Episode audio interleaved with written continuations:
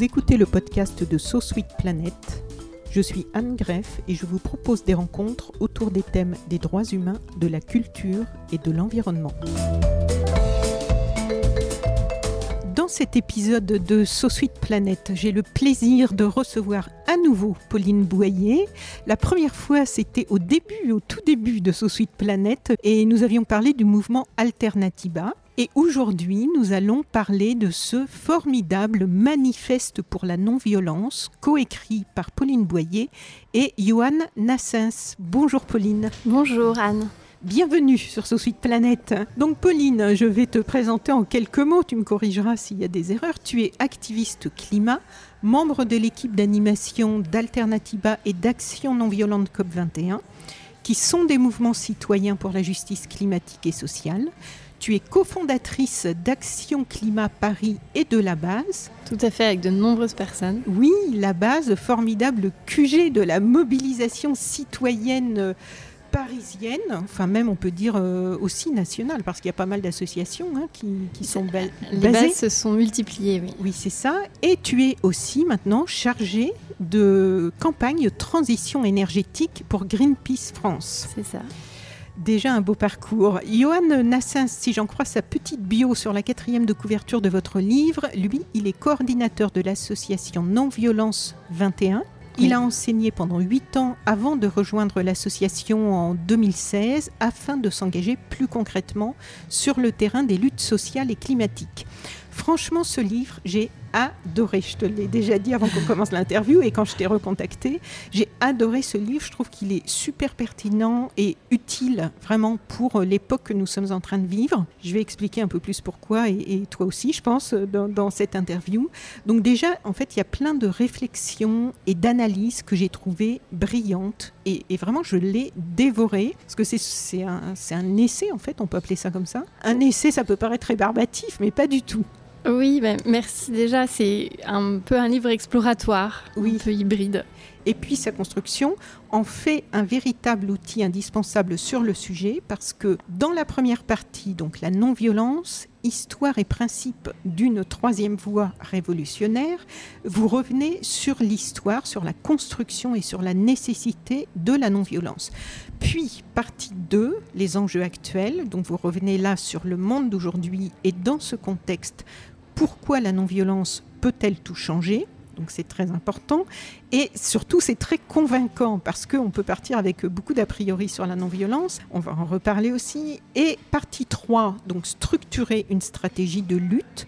Là, c'est le guide, le guide indispensable pour éviter à celles et ceux qui s'engagent dans cette voie de répéter les erreurs qui ont déjà été faites et vous donner toute une série de conseils très pratiques pour l'organisation et puis enfin, partie 4, des propositions et pistes de réflexion. Et tout au long de ce livre, vous présentez donc de nombreuses luttes non violentes aux quatre coins de la planète, bien que la planète soit ronde, mais aux quatre coins de la planète qui ont permis d'apporter des changements, des améliorations profondes dans les sociétés. Donc euh, c'est passionnant, c'est encourageant aussi. Et toi, Pauline, avant de partir à parler vraiment du livre, est-ce que tu peux nous dire en quelques mots, pour faire un peu connaissance, qu'est-ce qui t'a fait t'intéresser à la non-violence? Parce que en fait, on comprend en lisant le livre que c'est pas la facilité, hein, cette voie. la non-violence, je l'ai découverte dans l'action. Mhm. Déjà avec euh, Greenpeace, où j'ai fait mes premiers pas dans le militantisme euh, il y a longtemps. Et oui. Et où j'étais à une soirée d'accueil de, d'un groupe local de Greenpeace. Et là, ils présentent, euh, bah voilà, on fait des actions de désobéissance civile et voilà les lois qu'on a réussi à faire changer. Et j'ai trouvé ça puissant et je me suis dit, mais oh, j'ai envie d'essayer. Donc je suis rentrée euh, dans l'engagement pour euh, l'environnement à la base par cette voie-là, directement. Et en faisant des petites actions. Et ensuite, j'ai découvert Alternativa. Oui. Ma, route a croisé euh, celle de ce mouvement euh, citoyen qui euh, venait d'éclore en France. Super mouvement, originaire du Pays Basque aussi, je originaire crois. Originaire du Pays Basque, mais qui s'est complètement développé en France jusqu'en Haïti. On a quelques ah groupes en Afrique aussi, tout à fait, au Sénégal et en République démocratique du Congo. Et là, j'ai découvert les méthodes d'organisation absolument révolutionnaire, je pense, très efficace, très inclusive. et avec un, vraiment une manière de réfléchir les luttes euh, dans, la stratégie, dans, les stratégies de lutte non violente. Et là, j'ai commencé euh, par euh, le programme constructif, comme disait Gandhi, qui est la promotion des alternatives et de dire on ne fait pas que s'opposer à un système, mais on en propose un autre. Avec, donc j'ai participé au premier village des, alternatives à Paris en 2015 pour l'arrivée du Tour Alternativa le premier. Et c'est là que le mouvement Action non violente COP21 a été lancé, donc qui est le mouvement de la branche désobéissance civile oui. d'Alternativa. Et là, je, me, je, suis devenue une des coordinatrices d'action du mouvement et j'étais dans le, petit noyau avec, euh, avec quelques personnes, parce qu'au début, on n'était pas beaucoup. Et il y a eu euh, tout un, enfin, ça a pris un peu partout sur, euh, en France. Et donc, j'étais, voilà, c'est comme ça vraiment que je suis rentrée au contact de la non-violence. Et c'est ce qui a euh, vraiment fait changer ma vie, notamment dans cette année 2015 où j'ai décidé de, de, quitter mon travail à l'époque et à me consacrer à être activiste climat parce que je me suis rendu compte de l'urgence climatique. Ton travail qui était Donc j'étais pharmacienne dans l'industrie pharmaceutique pendant plusieurs années. Et oui. Donc euh, tu, tu as. Est-ce qu'on peut parler pour ton ce, ce, moment de la bascule? Je viens de recevoir le livre euh, Basculons euh, avec toutes les expériences des uns et des autres de, de, ce moment en fait très profond, très puissant de, de tout un tas de personnes aujourd'hui engagées qui à un moment ont quitté des parcours professionnels et se sont dit c'est plus possible, il faut absolument agir, il faut se réveiller, il faut éveiller aussi les gens autour de nous. Je pense que la bascule s'est faite en plusieurs, euh, plusieurs fois. Oui.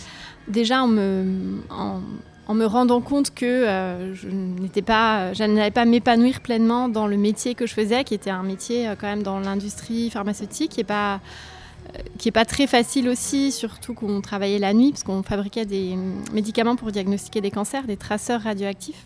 Donc pour des histoires de durée de vie du, du, produit radioactif, on le fabriquait la nuit. Ah oui. Euh, et, et, au-delà de ça, je, cherchais autre chose, mais je ne savais pas quoi. Je sentais que ça, voilà.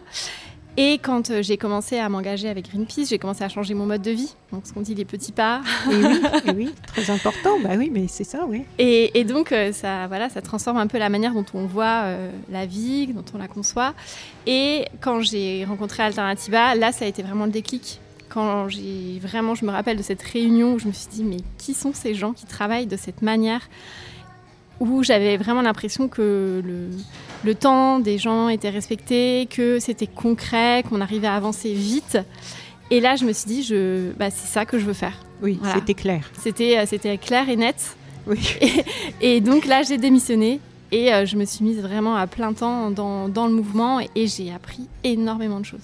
Mais c'est là où ça demande quand même du courage parce que c'était euh, certes pas euh, satisfaisant au niveau moral euh, et par rapport à tes aspirations, ton ancienne voie, mais c'était confortable au niveau financier d'avoir un, salaire en fait, d'avoir quelque chose de régulier, de quitter son travail pour défendre ses convictions. J'imagine que parce qu'il y a beaucoup de jeunes actuellement qui se sont engagés dans des longues études ou ça. Bon, on a vu des exemples récemment et moi je trouve ça super encourageant, rafraîchissant. Et en même temps, je me dis, il faut vraiment du courage parce que c'est difficile de quitter actuellement euh, avec toutes ces, périodes de crise. C'est rassurant en fait d'être dans des.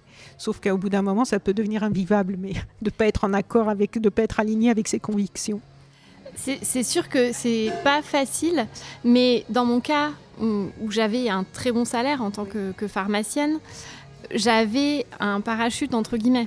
J'étais mm. pas euh, du jour au lendemain euh, sans argent. avais des économies. Moi, j'estime que j'avais euh, quand même beaucoup de, de, de, marge de manœuvre grâce au métier que je faisais précédemment, qui m'a permis pendant deux ans de me former avec Alternativa pour en fait me reconvertir et être montée en compétence voilà, dans la coordination de projets, la connaissance scientifique du climat, de tous les impacts de, tout ce que ça touche, parce qu'en fait, je me suis engagée dans l'environnement, mais je me suis rendu compte que c'était une, euh, une, cause sociale.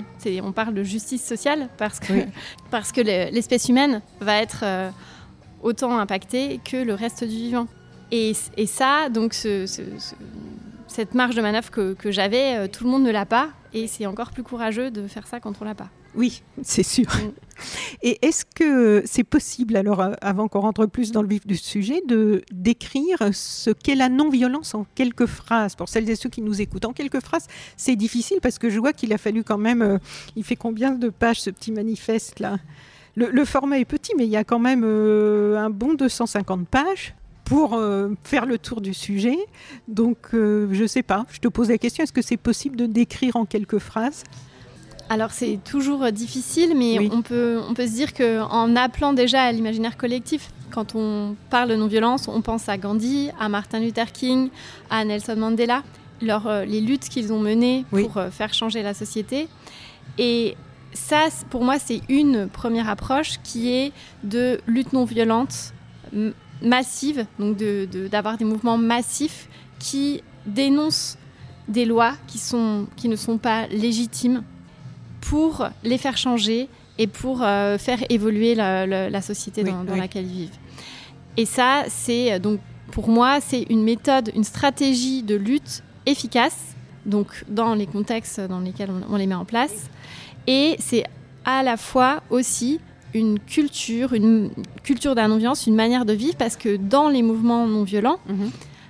et ce qu'on retrouve dans, voilà, notamment dans, dans, Alternativa et dans Greenpeace, c'est que on met en place des, des, règles qui changent les interactions entre les individus. Oui. Et donc, quand je parlais euh, tout à l'heure de euh, l'inclusivité, c'est, euh, ça veut dire que dans les réunions, dans Alternativa, on, a, euh, on doit lever la main pour prendre la parole, on utilise les gestes euh, avec les mains qui permettent de prendre des décisions rapidement, et ce qui permet que toutes les personnes peuvent prendre la parole, que ce soit les, les personnes timides, etc. etc. On, on, fait un système de euh, comptage du nombre de prises de parole masculines et féminines pour dire régulièrement parce que les hommes prennent plus la parole que les femmes, ça c'est encore le cas. Voilà, c'est statistique. Hein. Et, donc pour encourager les femmes aussi à prendre la parole.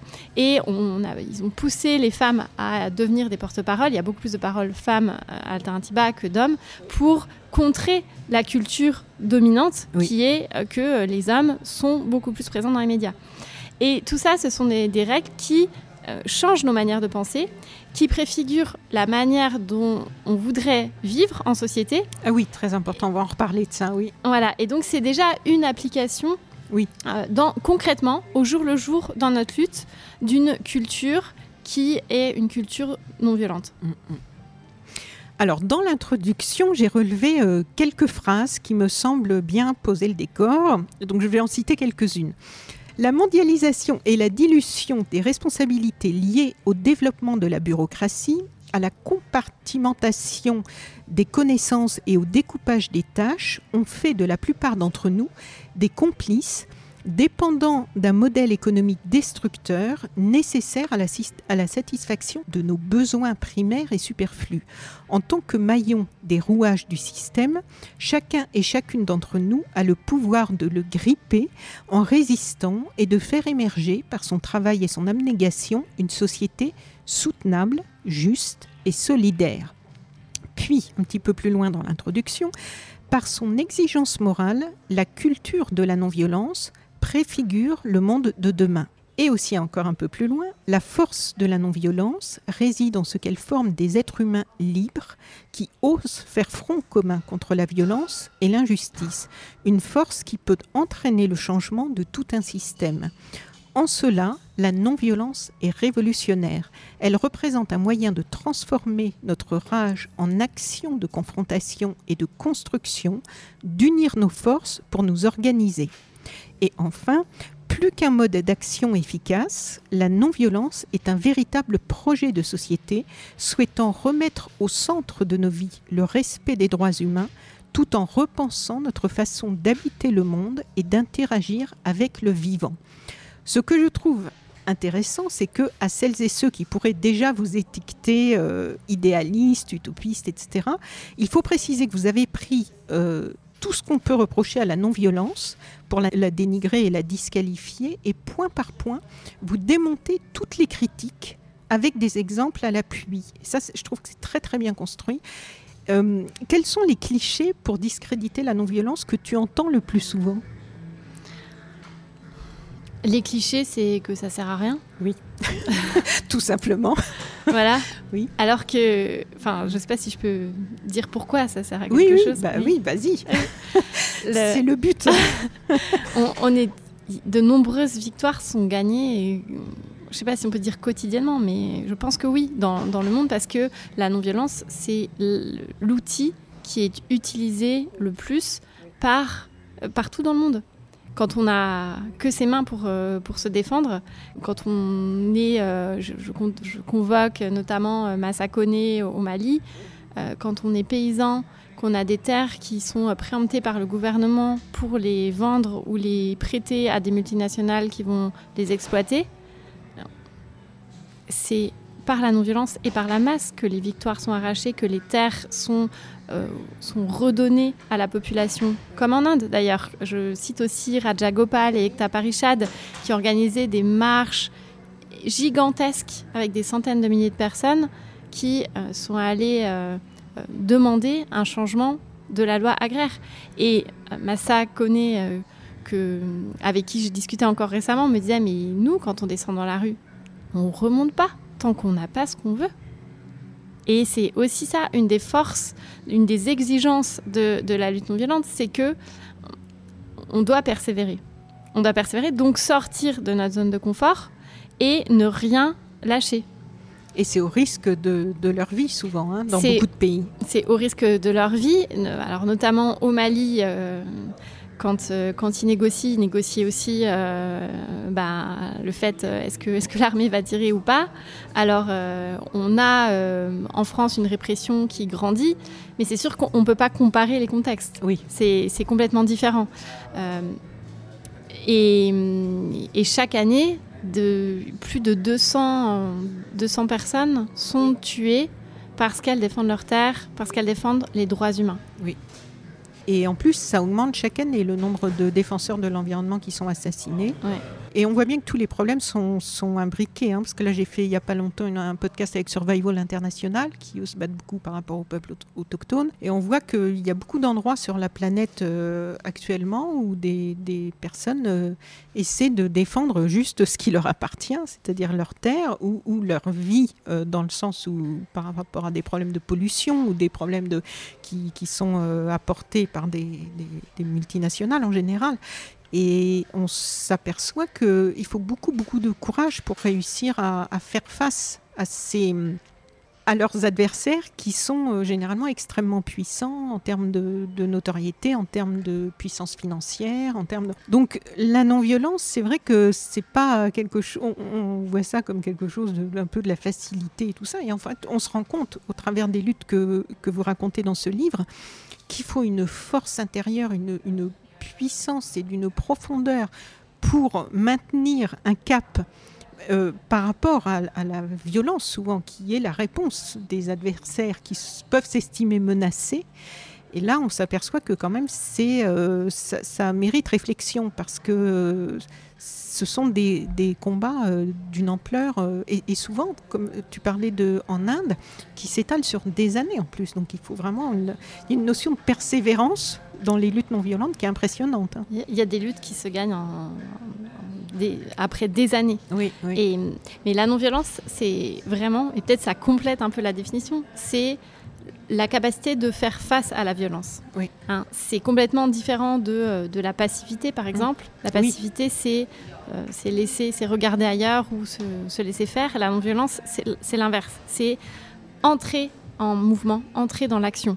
Et donc se confronter à la violence de notre adversaire. Oui.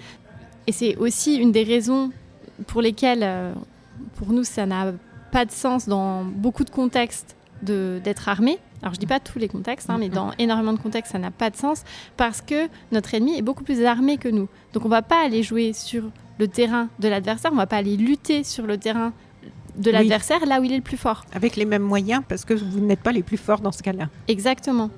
Et, euh, mais on accepte le risque de se mettre en danger parce que euh, souvent, bah, quand on est dans des actions de désobéissance civile, notamment, ça implique nos corps.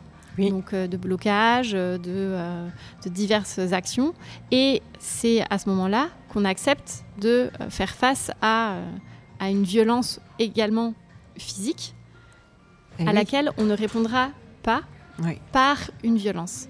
Et ça, c'est le dans, dans nos, nos- nos critères d'action. Et ce sont vraiment nos- les lignes rouges, en tout cas pour Action non violente COP21, Oui. parce que répondre à la violence par la violence, ça va déjà euh, au niveau de, du, ça va empêcher le, que le message de notre action passe. hein. Quand on a, euh, je dis, j'aime bien cette image de, de l'action qu'on avait menée à, à Pau quand on a bloqué un sommet pétrolier, donc qui se, des pétroliers qui se réunissaient dans un château. Mhm. Et euh, nous, on a décidé que, ce- ce sommet ne pouvait pas avoir lieu sans qu'il y ait le climat à l'ordre du jour. Ils n'ont pas voulu changer l'ordre des jours, donc on a bloqué le sommet pendant trois jours. Et là, on a sur des images des CRS qui bloquent et qui euh, gazent et matraquent des militants non violents qui ont des boucliers en mousse.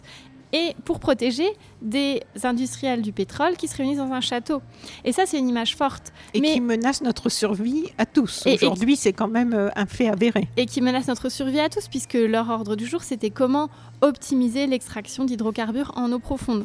Voilà. Et on Et sait que maintenant, il faut absolument arrêter l'extraction des énergies fossiles si on veut euh, se- ne, ne- ne pas finir complètement cramé sur cette planète. C'est ça, le GIEC le dit clairement, dans ce, Oui. le- notamment dans le dernier rapport qui Oui. vient de sortir, il faut laisser euh, les énergies fossiles dans le sol et il ne faut pas exploiter tous les projets euh, de- d'extraction d'énergie fossile, enfin tous les, toutes les installations d'énergie fossile qui existent déjà, sous peine de- d'arriver à des températures euh, beaucoup trop hautes sur la Oui. Terre. Pour, euh, pour survivre, euh, au moins, les- en tout cas, les humains.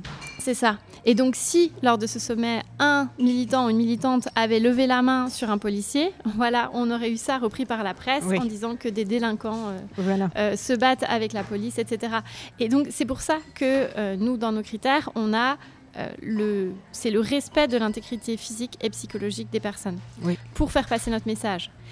Mais aussi parce que la violence engendre la violence, engendre la haine et le désir de revanche. Et nous, ce qu'on a envie, c'est de changer les mentalités. C'est de, de, de, de- de briser ce cercle de la violence. Et en ne répondant pas à la violence par la violence, c'est ce qu'on fait. Alors, on va en reparler aussi de ça un petit peu plus tard. Alors aujourd'hui, parce que la première partie, donc, euh, on va la passer rapidement, mais aujourd'hui, on a quoi? On a à peu près un siècle, je crois, de recul depuis la première formulation du terme non-violence.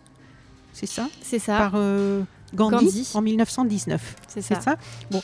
Et ensuite, donc, vous remontez le temps, et, et ça, j'ai trouvé euh, aussi ça euh, vraiment intéressant sur quelques grands textes fondateurs de, de- de cette pensée, on peut dire, hein. Mhm. notamment les textes sur la désobéissance civile. Oui. Et, euh, et- et c'est vrai que le, le- le fameux discours de la servitude volontaire de- d'Étienne de la Boétie, que moi j'ai lu il n'y a pas très longtemps, il y a peut-être 2-3 ans, qui m'a tellement impressionné parce que c'est quand même écrit en 1576. Et quand on lit ça, c'est tellement cruellement d'actualité qu'on se dit euh, mais est-ce que l'humanité avance? Parce que franchement, on a l'impression qu'on en est toujours au même point psychologiquement, quoi, par Mhm. rapport à, à- à ces histoires de, de servitude volontaire, de rapport de domination. Donc, euh, il est question aussi d'Hubertine Auclair, de Henri David Thoreau, euh, je prononce euh, à la française. Et dès le début, en fait, la non-violence euh, implique de gérer sa propre colère, ce qui implique de bien se préparer. Et là, sur ce travail de préparation, j'aimerais que tu nous en parles un petit peu parce qu'en fait, on se rend compte au travers déjà de ce que tu viens d'expliquer que on peut avoir euh, des belles idées euh, de non-violence, avoir des idéaux euh, quand on voit euh, les luttes qui ont été menées par les illustres aînés euh, dans l'histoire. Et en fait, quand on se retrouve sur le terrain avec euh, des CRS qui vous gazent ou qui vous matraquent et que, la violence se, met en place, qu'il y a une agression physique en face, on imagine qu'on ne peut pas euh, du jour au lendemain se retrouver dans cette situation sans avoir eu un- alors euh, une formation, un entraînement, je ne sais pas comment l'appeler, mais ça, ça demande quand même un sacré travail sur soi. Donc comment ça se passe en amont pour arriver à être capable de faire ça? C'est ça. On a des formations à l'action non violente avant de passer à l'action. Donc tout le monde a au moins une formation d'une heure et demie, mais après, il y a des, formations un peu plus poussées, et notamment sur les camps climat d'Alternativa et d'ANV COP21 et des Amis de la Terre. Mhm. Donc il y en a neuf cet été, pour information, un peu dans toute la France. Et lors des camps climat, on va jusqu'à faire une simulation d'action. Oui. Et donc, qu'est-ce qu'on apprend dans les formations? On apprend qu'est-ce que c'est que la non-violence, parce que on, a bien conscience qu'on ne peut pas avoir une définition précise, et c'est pour ça qu'on a fixé des critères arbitraires d'action, qui voilà, euh, que j'expliquais tout à l'heure. Qu'est-ce que c'est que la violence? C'est pareil. C'est important de réfléchir sur, sur ces, eh en, faisant des, débats mouvants. On, fait beaucoup ça parce que c'est très intéressant. Les gens interagissent entre eux et on voit très bien que la non-violence, elle est subjective et elle, dépend du contexte, comme la violence. Eh oui. Et euh, ensuite, on explique la stratégie de lutte non violente, comment est-ce qu'on pense nos actions, à quoi servent nos actions, et on a aussi des, un peu des, spécialisations dans euh, la médiation. Donc on apprend la communication non violente, on apprend à faire désescalader la violence dans notre manière de parler, puisque un des rôles très importants dans une action, c'est le rôle de médiation. Mhm. C'est-à-dire qu'on va voir les personnes qui vont subir en quelque sorte notre action pour leur expliquer pourquoi on l'a fait, que ce n'est pas contre elles quand on rentre dans une banque, par exemple, euh, pour euh, les faucheurs de chaises. voilà, pour les faucheurs de chaises, on explique. Alors c'est pas pour ça que ça va, ça peut être perçu violemment par les personnes qui la subissent, mais on réfléchit, on fait en sorte que ce soit le moins violent possible et que ce stress descende rapidement si jamais il y en a un. Et le fait que les, les, activistes soient vraiment formés en amont, ça permet le, le, jour J d'avoir. Enfin, les actions sont tellement zen. C'est impressionnant. Moi, ça m'a toujours impressionné. Ah oui. Une, une fois, euh, on, avait fait une action dans une, dans une banque de la Société Générale avec des, euh, des, des représentants des peuples amérindiens, des Water Protectors, qui étaient venus avec nous. Et en fait, il y a une, une, femme euh, qui était salariée de la banque qui a commencé à, à s'agiter, qui était vraiment très stressée. Et en fait, tout le monde était tellement calme que c'est redescendu tout de suite. Parce que on, justement, on laisse pas prise et en même temps, on laisse le, stress s'évacuer. Et, ça, en fait, c'est important que toutes les personnes soient bien formées à ça pour qu'il n'y ait pas euh, de, dérapage, de dérapage et que ça garantisse le, cadre le plus non violent possible dans notre action. Oui. Alors, page 95, vous écrivez Dans certains pays, dans les favelas, ou d'autres quartiers défavorisés, la violence est quotidienne. Elle devient un moyen d'expression politique, un choix par défaut, commandé par la nécessité de survivre et d'exister. Ces situations pointent le niveau de dysfonctionnement de nos sociétés qui créent des conditions de vie accélérant le passage à la violence. Il nous semble nécessaire d'entrer au cœur de la spirale de la violence, de ces symptômes à ses racines invisibles ou invisibilisés, pour la regarder droit dans les yeux et ainsi y faire face. Comment entrer au cœur de la spirale de la violence, de ces symptômes à ces racines invisibles ou invisibilisées pour y faire face? Il y a tellement de violence quotidienne que on, je pense on s'en rend pas compte ou on ferme les yeux parce que c'est parce que insupportable. La violence, c'est quoi? C'est euh, des, des gens qui dorment dans la rue. La violence, c'est un président de la République euh, qui dit qu'on n'a qu'à traverser la rue pour retrouver du travail. La violence, c'est que des personnes n'aient pas assez d'argent et doivent aller au resto du cœur pour manger. Alors c'est très bien qu'il y ait les restos du cœur, mais en fait, ce qu'on a envie, c'est que tout le monde puisse avoir des aliments oui, sains, De, manière, enfin de, préférence, n'est-ce pas? Euh, et, et, donc, au quotidien. C'est le racisme aussi, au quotidien. C'est le, c'est le racisme au quotidien, c'est le sexisme au quotidien. Toutes les discriminations, c'est violent. voilà, la liste est très longue et on n'a qu'à regarder autour de soi euh, pour, pour le voir. Et donc, ce que, ce que, ce que ça engage, le, le fait de, d'être dans une démarche non violente, c'est de, d'ouvrir les yeux sur ce qui se passe et ne plus enfin, les ignorer, entre guillemets, et s'engager pour faire quelque chose pour pour rectifier ça, pour améliorer la société. Et il y, a des milliers, des millions de personnes partout dans le monde qui montent des associations, qui s'engagent pour, euh, pour pallier souvent aux défaillances de l'État. Et, euh, parce qu'en fait, l'État devrait garantir qu'il n'y ait, pas de discrimination. Et c'est aussi dans ce sens-là que on, lutte pour avoir une évolution des lois, une évolution sociétale qui permette l'égalité, l'équité, la justice sociale, climatique, économique, euh, etc. Et c'est en ça que la non-violence, euh, je, pense, à, euh, nous aide aussi à passer à l'action. Oui. Alors après, il y a souvent le dilemme des militants, c'est mais il y a tellement de choses qui vont pas, qu'est-ce que je fais?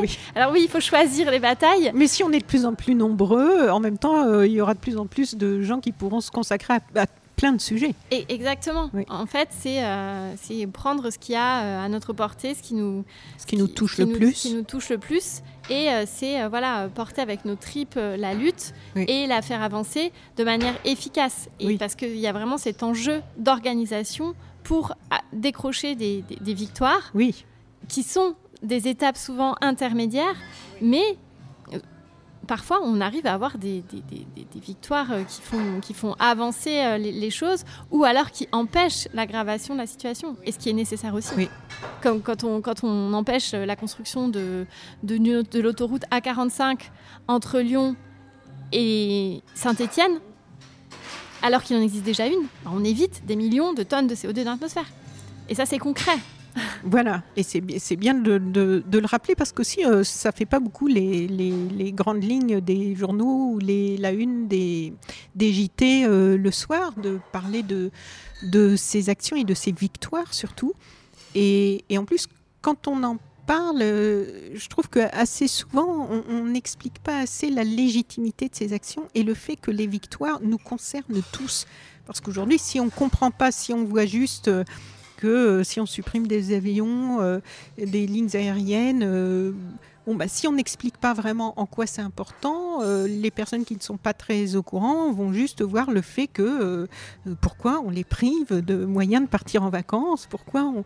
Donc c'est vraiment important de, rappeler en quoi euh, ça, concerne notre survie à tous aujourd'hui et aussi de, la génération qui vient. On, peut à peine dire des générations qui viennent parce que quand on voit à quel rythme ça, s'accélère, on voit bien que même par rapport aux prévisions d'il y a 10 ans, euh, tout, tout s'emballe par rapport euh, à la chute de la biodiversité et bien évidemment par rapport au réchauffement climatique. Alors page 108, encore un passage que j'ai adoré parce que en fait comme je t'ai montré avant qu'on commence cette interview dans ce livre, en général je surligne moi les passages euh, desquels je vais pouvoir euh, sur lesquels je vais revenir pour euh, poser des questions pendant l'interview et là j'ai eu quand même des soucis parce qu'en fait j'ai surligné non seulement à toutes les pages mais quasiment tout. Donc, donc je, cite quelques passages pour donner envie, parce que pour moi, ce qui est intéressant, c'est à la fois d'intéresser les auditrices et auditeurs à, un sujet par rapport au sujet que je trouve intéressant, mais aussi leur donner envie d'aller plus loin en allant euh, acheter les livres, en allant euh, des, personnes que je reçois pour euh, avoir tout ce qui est raconté dedans et qui est beaucoup plus complet, mais bon voilà, on donne par petites touches, j'espère, envie d'en savoir plus. Donc page 108, vous écrivez la négation de l'existence de populations discriminées, femmes, enfants, les filles en majorité. Être et population jugées inférieures, population précaire, les empêche d'habiter la terre. La négation de leur existence, donc, hein, les empêche d'habiter la terre. Le patriarcat, le capitalisme et le racisme les disqualifient dans leur droit à participer pleinement à la vie de nos sociétés et à prendre part à la création du monde. Une société qui laisse perdurer la violence contre ses propres composantes n'est pas entrée dans son plein développement. Je suis tout à fait d'accord avec ça. Je pense que l'humanité euh, est un peu une adolescente attardée. L'humanité vit amputée de la partie qu'elle opprime, comme frappée d'une maladie auto-immune. Elle continuera à avancer, claudiquant vers le chaos, tant qu'elle n'aura pas rendu leur voix à celles et ceux qu'elle étouffe. Et la partie qui suit est intitulée Les chaînes de déresponsabilisation. Et ça, j'ai trouvé ça super important parce que je trouve aussi que c'est un point dont on parle peu, ces chaînes de déresponsabilisation. Et, euh, en fait, c'est super important. Alors, est-ce que tu peux nous en dire quelques mots? Alors, c'est les chaînes de déresponsabilisation, c'est le fait que on fait partie du système plus ou moins malgré nous, mais souvent on le voit même pas. Oui. On n'a même pas, on même pas conscience des conséquences de choses que l'on fait en fait. C'est ça. Et là, euh, dans l'exemple qui, est pris, c'est euh, on fait le lien entre euh, le fait de manger un steak et le viol des femmes en Amazonie. Oui. Parce qu'il y a un lien. Il y a un lien. et donc il y a un lien avec la, déforestation pour cultiver les OGM, les le maïs OGM euh, qui euh, sert à nourrir euh, nos animaux d'élevage et le soja qui sert à nourrir nos, nos animaux d'élevage, y compris en France. D'élevage intensif surtout. Et d'élevage intensif, oui, bien sûr. c'est ça. toute cette chaîne de causalité problématique. Voilà, et donc qui va jusqu'à voilà donc chasser les les, les, les, personnes autochtones de leur terre, leur, leur supprime leurs moyens de subsistance et donc, euh, il y a notamment des femmes qui sont obligées d'être employées dans des, dans des grosses fermes et euh, qui se font euh, violer, exploiter, etc.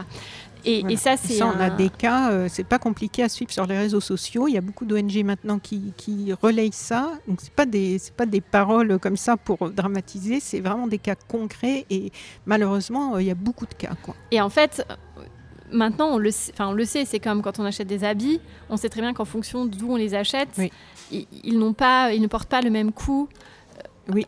social et environnemental. Voilà.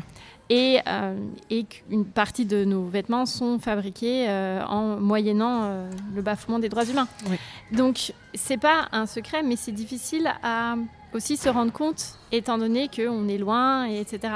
Donc, l'idée de cette voilà, de, parler de chaîne de déresponsabilisation, c'est surtout pour dire que on peut tous à notre échelle faire quelque chose, mais surtout pas en se disant euh, bon, je vais arrêter euh, de manger de la viande. En fait, c'est en fait non, on veut que on veut l'interdiction mm. de, de, l'importation de, de, maïs ou de soja OGM.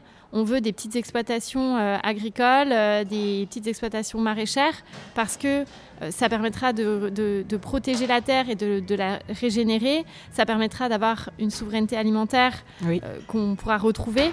Et ça permettra d'avoir une biodiversité renouvelée et de, et de protéger euh, notre eau potable. Enfin, et, en plus, c'est bénéfique à la fois pour les, les, populations sur place qui, dont on prend les terres et qui n'arrivent même plus à avoir leurs propres moyens de subsistance, puisqu'ils peuvent pratiquer leur petite agriculture euh, qui les faisait vivre. Et c'est bénéfique aussi pour nous, puisqu'on connaît aujourd'hui tous les dégâts de, ce type de, et d'agriculture intensive et d'élevage intensif, et on connaît les dégâts sur la planète et sur la santé. Donc, euh, Exactement, c'est avoir une action au niveau systémique donc à la racine du système, c'est en fait on coupe, euh, voilà, par exemple, voilà, on coupe les importations, donc il y a moins d'exploitation des terres pour, dans l'objectif d'arrêter la déforestation de l'Amazonie qui, ne, qui n'a pas que des, des problèmes, euh, qui, qui, qui, génère de, multiples problèmes, puisque c'est climatique, c'est euh, au niveau de la biodiversité, au niveau euh, de l'impact social. voilà, chute de la biodiversité, comme on l'a dit récemment encore avec Marie-Monique Robin, chute de la biodiversité égale aussi, entre autres multiples problèmes, égale aussi nouvelle émergence de nouvelles maladies infectieuses et de pandémies. Exactement. Les, les problèmes sont multiples. Et la plupart des problèmes importants sur la planète et qui menacent la survie de l'humanité ont, des, vraiment maintenant des racines communes identifiées. Quoi. Exactement, et c'est ces racines qu'il faut aller chercher, mais on va aller les chercher en ayant des actions qui qui vont pas être individuelles, mais qui vont être collectives. Oui. Parce que c'est les règles collectives qu'il faut changer. Oui. On peut euh, se déplacer en vélo euh, toute sa vie, euh, manger local toute sa vie. Ça ne changera pas le, la globalité. C'est nécessaire, mais c'est pas suffisant. Exactement, c'est nécessaire, mais pas suffisant. Et, c'est, euh, et, l'injonction aujourd'hui, elle est là. L'injonction, quand on écoute euh, l'activiste de dernière rénovation, Alizé, qui s'est euh, accroché sur le Roland de, de, Roland Garros, c'est ça qu'elle dit. Elle dit maintenant, passons tous et toutes à l'action parce qu'il y a urgence. Et, ce, et ce livre-là aussi, il a pour objectif d'appeler à passer en désobéissance civile pour aller plus loin que toutes les actions légales qu'on mène, enfin que de nombreuses organisations, euh, mouvements mènent, mais qui n'utilisent pas un outil très très puissant de la lutte non violente qui est la désobéissance civile. Oui. Et il y a, un, exemple dans, la continuité là, de ce qu'on était en train de dire que j'ai trouvé vraiment intéressant par rapport aussi à cette histoire de consignes et de gobelets. Oui, oui, oui. C'est c'est donc aux États-Unis, il y avait le un, donc c'est à l'apparition en fait des canettes, oui. des canettes et du jetable. Donc c'est les notamment avec Coca-Cola et toutes ces grosses compagnies qui en fait avant avaient à charge de, de collecter les verres et de les recycler Mhm. et qui en fait euh, se sont aperçus que euh, en commercialisant Oui. des, des contenants jetables Oui, à usage Elle- unique. à usage unique et euh, donc fabriqués euh, avec de l'aluminium, euh, du plastique, etc. Et ben, Tout ce qui est bon ça pour leur la planète. enlevait, tout à fait, Du polystyrène, tout ça. tout à fait, ça leur enlevait des charges. Donc ça leur faisait gagner de l'argent. Et donc ils ont popularisé ce, enfin ils ont commencé à, à produire des usines qui fabriquaient des contenants et donc à commercialiser leurs produits.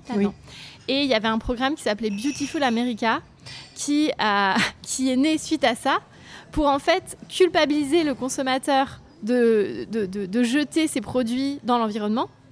Ah oui. Alors que, en fait, euh, la plus, une grosse partie, même quand on jette dans la poubelle, n'est pas recyclée. Donc, en fait, il y a la- la- ils ont, à ce moment-là, ils ont fait vriller la chaîne vertueuse qui- qu'ils avaient. Et donc, et après, se sont déchargés de cette responsabilité en la mettant sur le consommateur. Oui, voilà. Alors que c'était eux qui avaient induit ce nouveau mode de consommation et finalement, après, on a fait euh, culpabiliser les consommateurs parce qu'ils ne. Bah, parce qu'ils étaient sales et qu'ils jetaient Voilà. ça sur la voie publique. voilà. Mais bien sûr, il ne faut pas jeter ses gobelets sur la voie publique. Ne le faites pas. Mais euh, en fait, ce qu'on va chercher à faire, c'est interdire la commercialisation d'emballages jetables. Et de faire, euh, l'objectif, c'est de faire, euh, de retourner un, un mode de consommation vertueux avec la réutilisation euh, des, des- bouteilles où on amène nos contenants, etc., etc. Là, des fois, dans des restaurants, il faut batailler. Quand, moi, quand j'amène mon tupperware, et des fois, ah non, non, on peut pas, euh, s'il y a une salmon, enfin, s'il y a quelque chose de, dans, dans votre tupperware et que vous êtes malade, ça va être notre faute. Mais en fait, on a fait en sorte que toutes les normes empêchent de, enfin, soit au profit des industriels en fait. Et, et c'est ça qu'on va au changer. C'est- la de- racine, c'est voilà. ce qu'on appelle la racine de la société, c'est ça. C'est euh, bien sûr, on va pas jeter nos, nos gobelets dans la rue, mais on va arrêter en fait d'en produire. Eh oui. C'est c'est ce, qui- c'est ce qui était écrit euh, juste après, euh, page 117. La solution pour désamorcer ce mécanisme de violence environnementale et sanitaire se trouve à la racine du système. Interdire la fabrication d'emballages plastiques et aluminium en réorganisant l'approvisionnement en denrées alimentaires et boissons avec des consignes. Le meilleur déchet reste celui qu'on ne produit pas. C'est le bon sens quand même. Tout à fait. Bon, alors dans les exemples emblématiques de lutte non violente, euh, donc vous en citez au Mali, en Inde, en Colombie, et puis en France, il y a l'exemple assez impressionnant du Pays Basque que tu as un peu suivi, je crois. Oui. Est-ce que tu peux nous raconter un peu ce qui s'est passé? Parce que c'est vrai que moi, je, je suis assez étonnée qu'on n'en ait pas plus entendu parler de cette histoire-là, parce que je, je suis tombée, je ne sais plus si c'était un documentaire ou un petit reportage il y a quelque temps, et je me suis dit, mais c'est juste dingue, mais comment se fait-il que je n'ai pas entendu parler de cette histoire qui est tellement impressionnante et, et en plus qui est vraiment un travail là aussi de long terme, avec des résultats euh, vraiment euh, extraordinaires? Donc est-ce que tu peux nous raconter un petit peu? J'ai la chance d'avoir participé au désarmement de l'ETA le 8 avril 2017 au Pays Basque, parce que euh, par Alternativa, j'ai commencé à côtoyer le- la culture basque, puisque Alternativa est née à Bayonne. Eh oui, Et, belle ville. J'adore. et donc, euh, depuis, euh, depuis 2011, à la conférence d'Aïeté, l'ETA donc, euh, avait, avait déclaré ne plus utiliser la violence dans sa bataille pour l'indépendance du Pays basque. Et euh, donc euh, cette conférence avait été euh, vraiment euh, importante pour relancer le processus, enfin pour lancer le processus de paix au Pays basque. Oui. Et suite à ça, donc ce qui avait été convenu à, ces- à cette époque, c'était que d'accord, mais donc l'ETA doit annoncer publiquement qu'elle met fin à ses activités armées. Et ensuite, il y a un processus mis en place, notamment par le gouvernement, de restitution des armes. Oui. Puisque voilà, quand un groupe n'est plus armé, il faut rendre les armes. Oui. Et ensuite, il y a un, un processus qui doit se mettre en place avec euh, bah, qu'est-ce qu'on fait des personnes qui ont été emprisonnées euh, suite à, à ce, à ce conflit, euh, est-ce qu'il y a des amnesties, etc. etc. Oui. Donc l'ETA a fait une déclaration de cessation d'utilisation de la violence dans son combat, comme ce qui avait été convenu. Mais depuis, le gouvernement français et le gouvernement espagnol Oui. n'ont tous les deux, enfin, ont tous les deux rien fait pour faire avancer le processus de paix. Il n'y a pas eu de suivi. Il n'y a pas eu de suivi et surtout euh, le gouvernement espagnol n'était pas du tout euh, pour euh, le fait de, de- de- de permettre dans de bonnes dispositions aux membres de l'ETA de rendre leurs armes. Et, Et- et pourquoi, en fait ça- C'est bizarre. Alors, euh, bah, comme tous les conflits, euh, il y a euh, certainement des, bah, du, il y a de la souffrance Oui. déjà, Oui. Et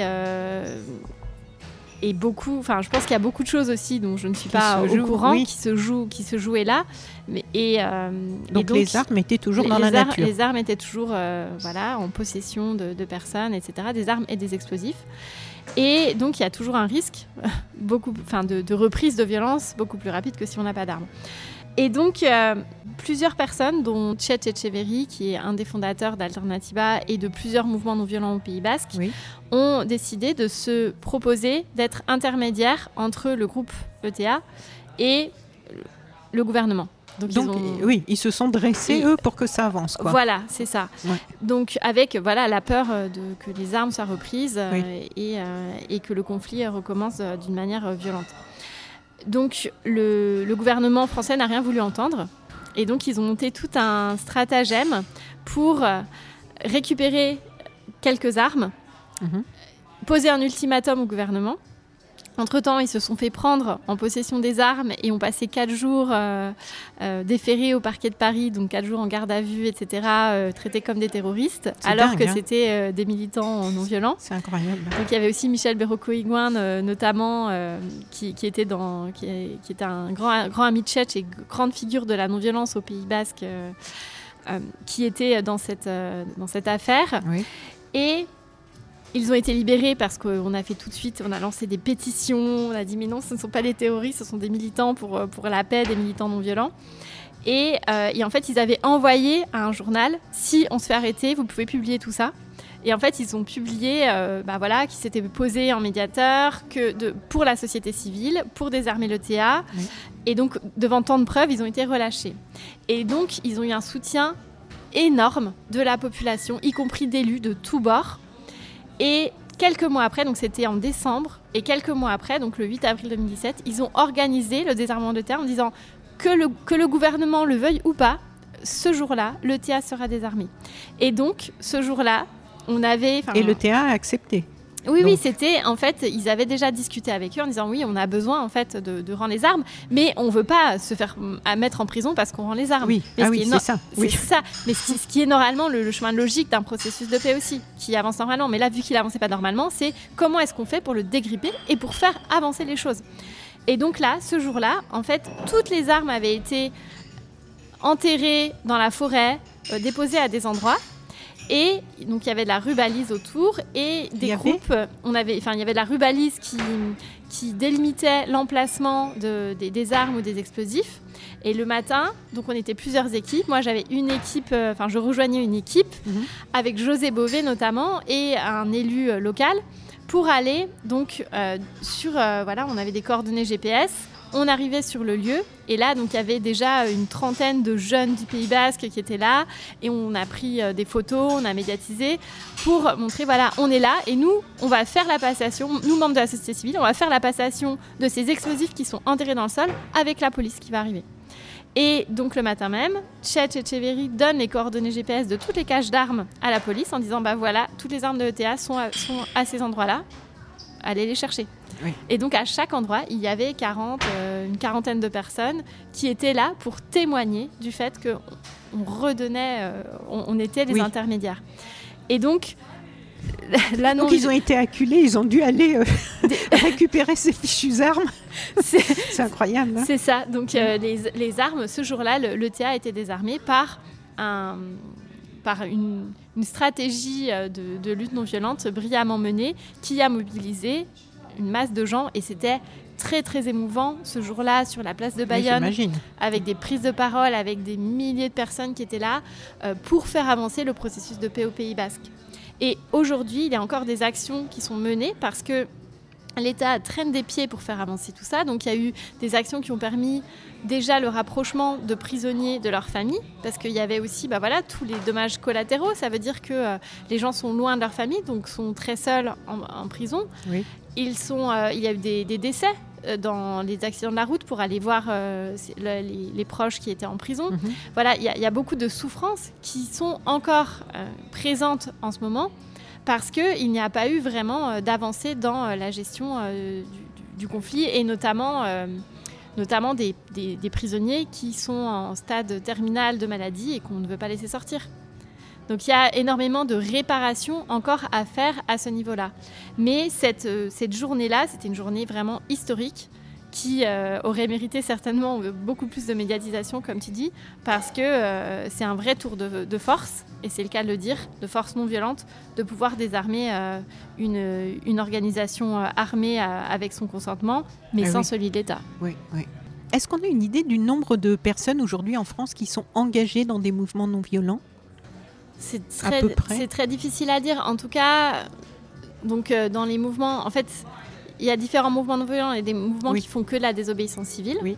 Il y a des mouvements qui, euh, qui mettent en place des, que des stratégies légales. Oui, ah oui. Et il y en a qui font un mix des deux, oui. légales et appuyées par des actions illégales de désobéissance civile pour mettre un coup de projecteur sur tout ce qui est fait par ailleurs. Oui. Donc euh, aujourd'hui, il y a le mouvement contre le pipeline ICOP en Ouganda, Mm. qui ressemble fortement à un mouvement non violent parce qu'il y, a y a un recours juridique. Mm-hmm. Euh, donc juste, euh, ICOP, euh, c'est le projet de Total de bâtir un pipeline géant en Ouganda qui va traverser, enfin qui part de la Tanzanie jusqu'en jusqu'en Ouganda, qui va traverser une énorme réserve africaine, la plus grosse je crois, qui va qui met en danger des zones humides et notamment le lac Victoria qui permet la, la subsistance de 40 millions de personnes.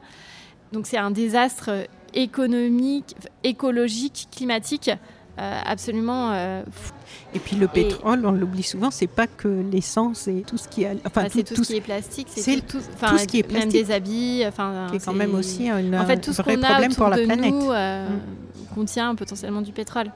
Et, et donc c'est pour ça que des activistes partout dans la planète sont en train de de, lutter pour que ce projet ICOP ne voit pas le jour.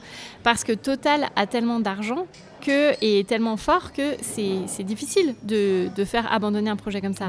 Mais par contre, mais, ça n'empêche pas la lutte et ça n'empêche pas de motiver les gens à lutter contre ce, mastodonte qui est Total. Et aujourd'hui, on a réussi à ce que 20 banques refusent de financer le projet, que cet assureur ne, refuse d'assurer le projet. Euh, il y a un recours juridique qui est en cours par les amis de la Terre. Des activistes qui s'introduisent régulièrement dans des conférences de Total, même des conférences internes, en disant partout où vous serez, nous serons, non au projet ICOP. On a bloqué l'Assemblée générale de, Total il y, a, il y a peu, il y a une messe qui a été avec faite. Euh, Camille Etienne, non? C'est ça. Oui, j'ai vu ça, la vidéo, notamment. Oui. Et euh, avec, les, avec Greenpeace, Alternativa, euh, ANVCOP 21, les Amis de la Terre et voilà, beaucoup d'autres personnes. Et aujourd'hui, depuis deux mois, il y a des, des, activistes, des militants et militantes qui tous les jours se postent devant les bureaux d'un assureur pour dire n'assurez pas le projet Total. Donc, et, et donc il y a un mélange d'actions légales et de désobéissance civile et une, motivation, une détermination et une persévérance absolument incroyable autour de ce projet. Et ça, ça a comme conséquence que le projet prend du retard. Et plus il prend du retard, plus il va coûter cher. Et plus il prend du retard, et moins il est probable qu'il soit construit. Donc il y a vraiment un sabotage de, ce projet de pipeline qui est, euh, qui est réalisé grâce à la motivation et, le passage à l'action de euh, milliers de personnes un peu partout dans le monde. Et ça, je trouve très impressionnant aujourd'hui. Et ça, ça va se produire de plus en plus. Ce podcast de So Sweet Planet avec Pauline Boyer est en deux épisodes. Voilà, vous êtes arrivé à la fin du premier épisode. Chères auditrices, chers auditeurs de So Sweet Planet, si cette interview vous a plu, Vous pouvez maintenant soutenir mon travail sur Patreon. Je vous rappelle que je réalise seul tous les contenus des podcasts et du site internet sous-suite-planète.com et je suis indépendante. Vous pouvez donc soutenir mon travail sur Patreon par une contribution ponctuelle ou à partir de 3 euros par mois. Vous aurez accès à des contenus exclusifs et à vos épisodes de podcast sans publicité. Vous trouverez le lien vers mon Patreon dans le texte de cet épisode. Vous pouvez cliquer sur le lien, vous accéderez à la page du Patreon de Sous-Suite Planète sur laquelle je vous explique pourquoi j'ai besoin de votre soutien et vous pourrez voir un petit peu comment ça se passe. Donc n'hésitez pas, à tout de suite.